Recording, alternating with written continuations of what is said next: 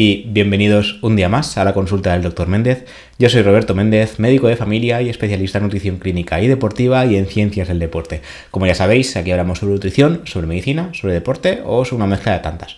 Hoy nos centraremos en la enfermedad de Alzheimer y la importancia de la dieta y también del ejercicio para evitar eh, que se produzca a largo plazo. Como ya sabréis, eh, hay algunos factores de riesgo que no son evitables y otros que sí que son evitables o modificables.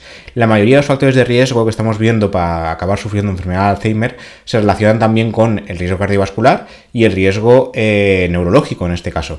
Todo aquello que aumente el riesgo de ictus suele aumentar también el riesgo de demencia en general y de Alzheimer en particular, como iremos viendo en los estudios de hoy. Como sabéis, me gusta mucho eh, hablar de diferentes eh, ámbitos de la medicina aplicados a la nutrición o viceversa, pero sobre todo con la, con la mayor evidencia posible y sobre todo la más nueva en este caso.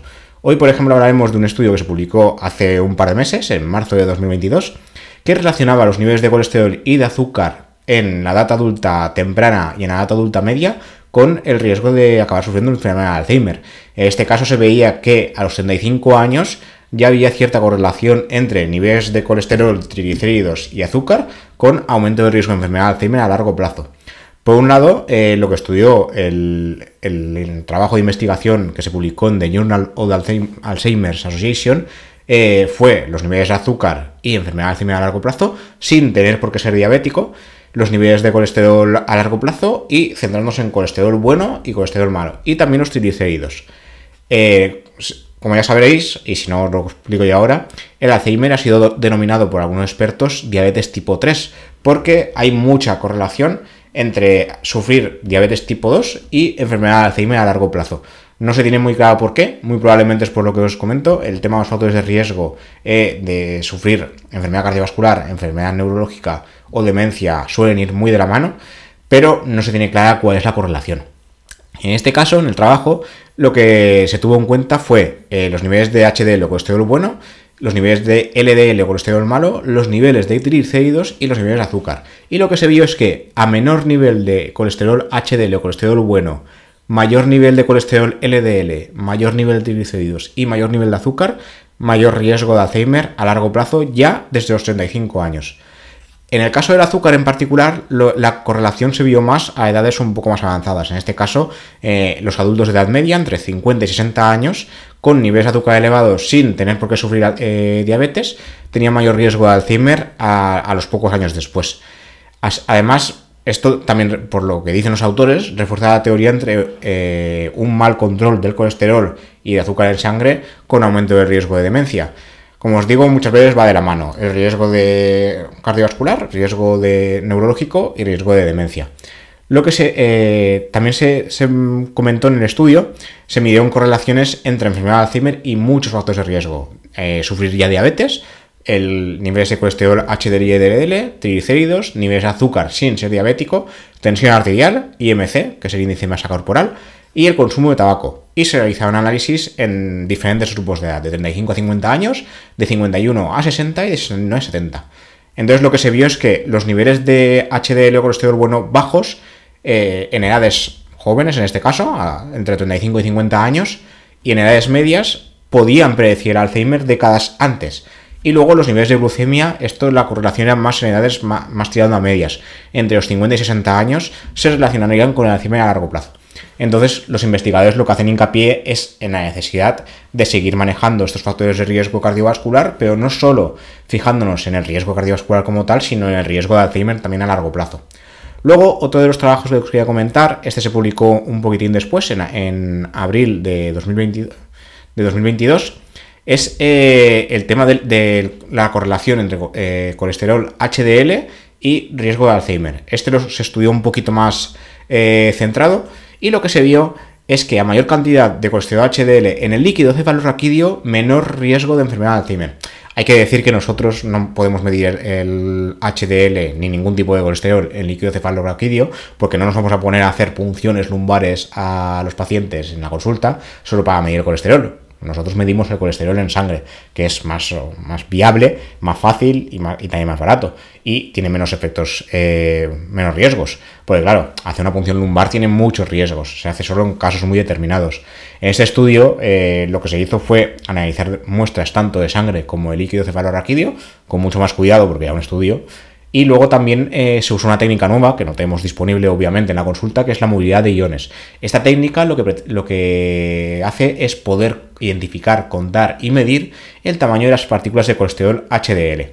Además, dentro del estudio, dentro de todo el grupo de pacientes hubo un pequeño grupo que también realizó pruebas cognitivas. Entonces, los investigadores pudieron comparar los niveles de colesterol HDL líquido cefalorraquídeo y los resultados en las pruebas cognitivas. Eh, lo que sí que se vio es que aquellos que tenían mayores niveles de colesterol HDL también tenían mejores puntuaciones en las pruebas cognitivas independientemente de, cualquier factor, independientemente de edad, del sexo, del nivel educativo o de poseer o no el gen APOE4 que se sabe que se relaciona con un mayor riesgo de sufrir enfermedad de Alzheimer.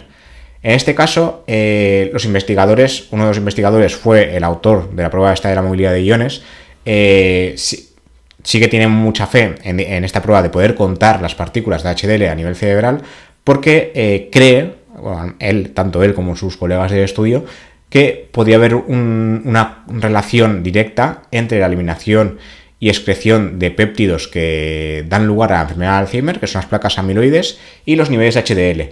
En este caso, el HDL funcionaría como una especie de lubricante del sistema y lo, mantendría saludable al expulsar las placas de beta amiloide.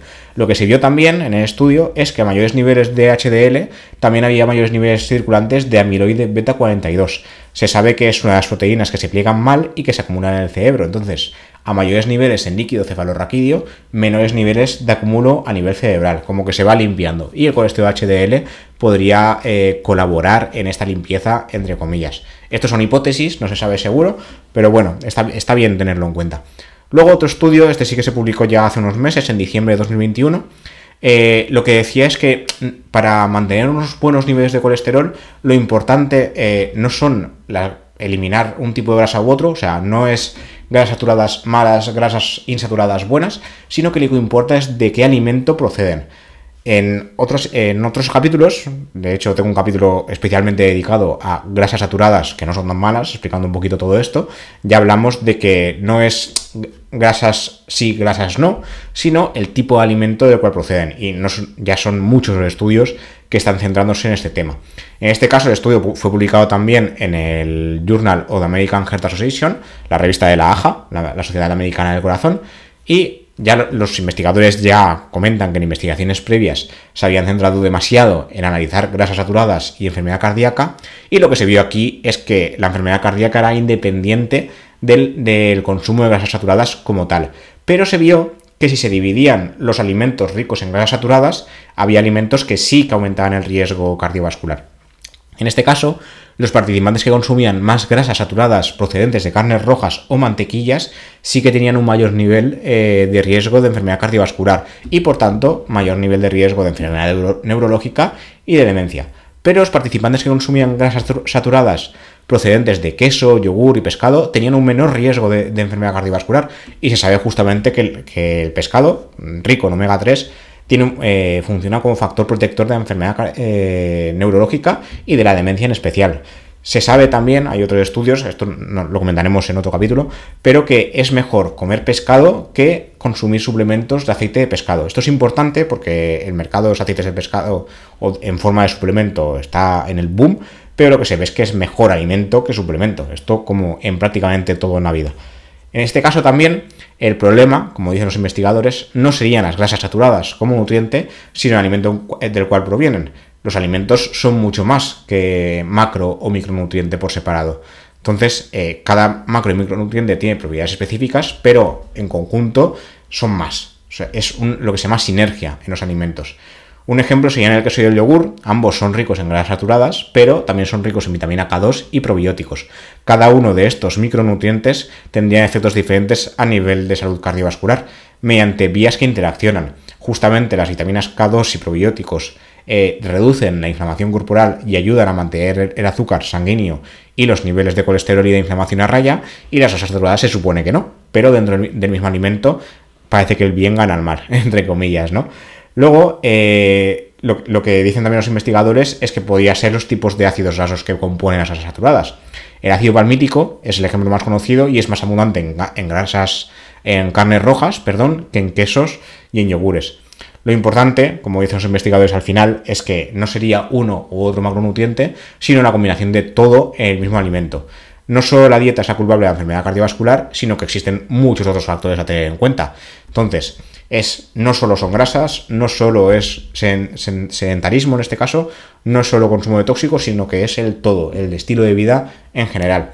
En cuanto a dietas se refiere, eso sí, centrándose en el estudio como tal, los investigadores lo que aconsejan es limitar el consumo de carnes rojas y mantequillas cuyos ácidos grasos parece que sí que aumentan el riesgo cardiovascular. Respecto al tema de las carnes, no sé si hemos dedicado algún capítulo, pero me parece que no. Eh, los estudios cada vez más dicen que hay que consumir menos carne. No habría por qué dejarla totalmente, sí que hay expertos que abogan por ello. A nivel medioambiental sí que parece que esto sí que nos iría bien. A nivel de salud no habría por qué. Sí que se está viendo que las dietas más basadas en plantas son mejores. Pero si nos gusta la carne, yo por ejemplo en muchos capítulos os he dicho que creo que es imposible que la deje, pero sí que habría que priorizar. Habría que priorizar las carnes más magras, en este caso la carne de ave, pavo, eh, pollo, pato, son las mejores en este caso, y las carnes rojas puntualmente. Eh, es mejor carne roja fresca que carne roja procesada, obviamente, y las carnes procesadas y ultraprocesadas, tipo salchichas, morcillas y demás, esto habría que limitarlo o eliminarlo de la dieta y priorizar carnes frescas. Y si queremos carne roja, lo más fresca posible. Pero priorizar sobre todo, sobre todo, carnes magras.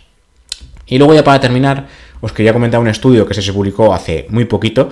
De hecho, en el momento de grabar ese podcast, que es domingo, el estudio lo acabamos de publicar en el periódico, en español, y habla de los tres signos que anuncian, entre comillas, que vamos a sufrir Alzheimer a largo plazo.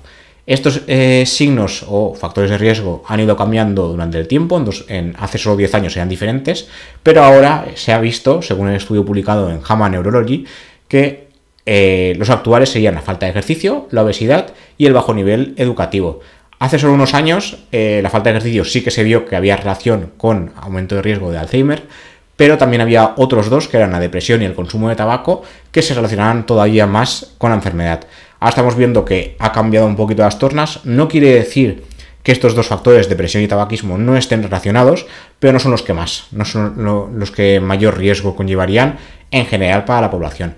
Además, en el estudio lo que se hizo fue eh, analizar datos eh, médicos y encuestas de 378.000 adultos de Estados Unidos, se ha visto que no todos los factores de riesgo son iguales para todos y que variarían por raza y origen étnico. Por ejemplo, los adultos de raza blanca, de raza negra y nativos americanos eh, verían que la obesidad es su primer factor de riesgo para sufrir Alzheimer, mientras que la falta de ejercicio sería el mayor factor de riesgo para Alzheimer en personas americanas de origen asiático. Para finalizar, el bajo nivel educativo sería el principal factor de riesgo para sufrir Alzheimer en hispanoamericanos. Luego también habría diferencias entre hombres y mujeres. Los factores de riesgo modificables, que son un estilo de vida, eh, serían o representarían el 36% de los casos de demencia en hombres y en mujeres representarían solo, entre comillas solo, el 30%. Además, se ha visto también que la depresión es el uno de los mayores factores de riesgo de Alzheimer en mujeres respecto a hombres. En hombres no es tan común, pero en mujeres sí. Y se calcula que de media entre el 37 y el 40% de los casos de demencia se deben a factores de riesgo modificables. En, aparte de los que hemos dicho, está la tensión arterial elevada mal controlada, la diabetes, el consumo excesivo de alcohol y la pérdida de audición. Todos estos factores de riesgo son modificables, se pueden cambiar y se pueden prevenir. Entonces habría que tenerlo en cuenta porque casi casi la mitad de los casos se deben a esto y podían evitarse. Para finalizar, respecto al tema este del nivel socioeducativo, los investigadores hablan de la hipótesis de reserva cognitiva. Así, se dicen, las personas con mayor nivel educativo estarían mejor equipadas para resistir los cambios cerebrales patológicos que se observan en la demencia en general y en el Alzheimer en particular. Pero esto es como todo. Eh, son factores de riesgo, eh, son estadísticas. Yo he tenido pacientes y tengo pacientes que su nivel educativo era alto y cumplían más o menos el estilo de vida saludable y sin embargo han acabado teniendo Alzheimer por desgracia. Esto es como todo. Por ejemplo, hay factores de riesgo que no se pueden modificar. La edad avanzada se relaciona con mayor riesgo de Alzheimer y pues no podemos evitar la edad. y la posesión del gen APOE4 que he comentado antes, esto es genética y no podemos evitarlo. Pero todo lo que podamos evitar para no acabar sufriendo un infarto, un ictus o algún tipo de demencia, bienvenido sea, ¿no?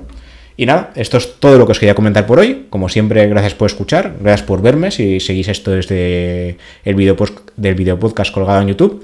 Y como siempre, estamos en todas las plataformas de siempre, desde que empecé: Spotify, Apple Podcast, iBox, Amazon Music y Cuonda Podcast, que es la comunidad de podcast en español, ya también desde hace bastante poquito en YouTube. Y nada, como siempre, comentarios, feedback y cualquier duda que tengáis sea bien recibida y me irá bien también para tener algunas ideas para futuros episodios.